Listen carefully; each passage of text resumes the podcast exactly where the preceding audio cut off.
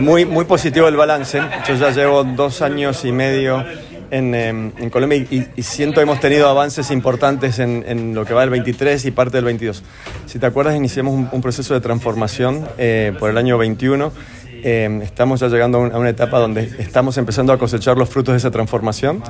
Eh, claramente hay, hay vientos em, de frente con el tema macroeconómico pero sí estoy muy tranquilo, estoy eh, con un nivel de convicción de lo que hicimos hasta ahora a nivel interno del banco, nos prepara y nos posiciona para cuando eh, las tasas bajen, cuando se eh, estabilice la economía, estar muy bien posicionados para, para volver a, la ambición que era ser un banco sostenible, ágil, cercano a los clientes.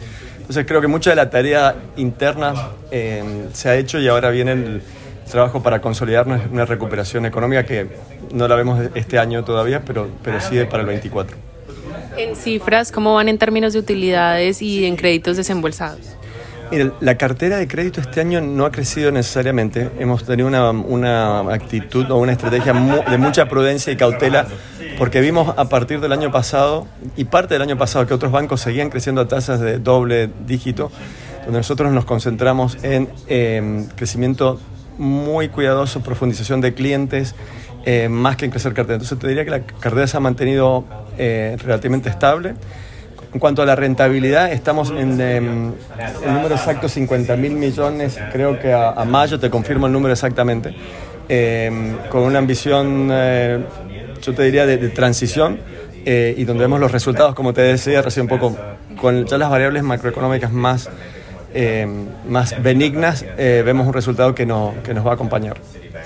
Eh, en línea con lo que decían en términos de cartera, eh, ¿cómo se ha comportado la demanda de crédito de los colombianos? ¿Ha empezado a desacelerar con esta perspectiva de crecimiento económico para 2023? la, cartera que ha mostrado menos... Eh, a ver, ¿cómo lo separamos? Primero, consumo todavía sigue creciendo. El año pasado vimos tasas de crecimiento entre el 22 y el 25%, lo que es segmento consumo. Em, hipoteca realmente se, desaceleró. Eh, y consumo aún lo vemos creciendo en tasas del 8, 10%. Estoy hablando del mercado, ¿no? Nosotros hemos estado mucho más cautelosos, como te decía anteriormente. Pero a nivel mercado sigue creciendo consumo.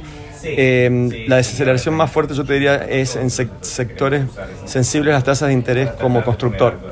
Eh, obviamente la vivienda ha sido afectada por las tasas de interés.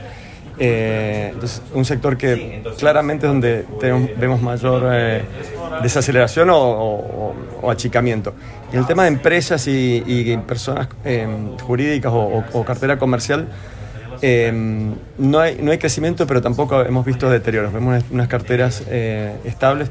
Lo que sí está ocurriendo con algunas empresas en algunos segmentos es mayor costo financiero. Naturalmente, cuando las empresas se quedaron en tasas variables, eh, al, subir las tasas de interés, las tasas de referencia, un EBR o un IPC, claramente eso ha subido el costo financiero, pero no vemos eh, impacto eh, en mora ni, ni, nada que no, nos preocupe en, las carteras comerciales. No, mira, el comercialista es, es, clave por muchos de los productos de inversión, tanto para personas naturales como para personas comerciales o personas jurídicas. Entonces, para nosotros es una, es una de las filiales clave dentro de la estrategia de productos de ahorro, de inversión. Eh, la, comisionista yo la, veo bien, bien eh, consolidada y, y, también integrada con el, con el resto del banco.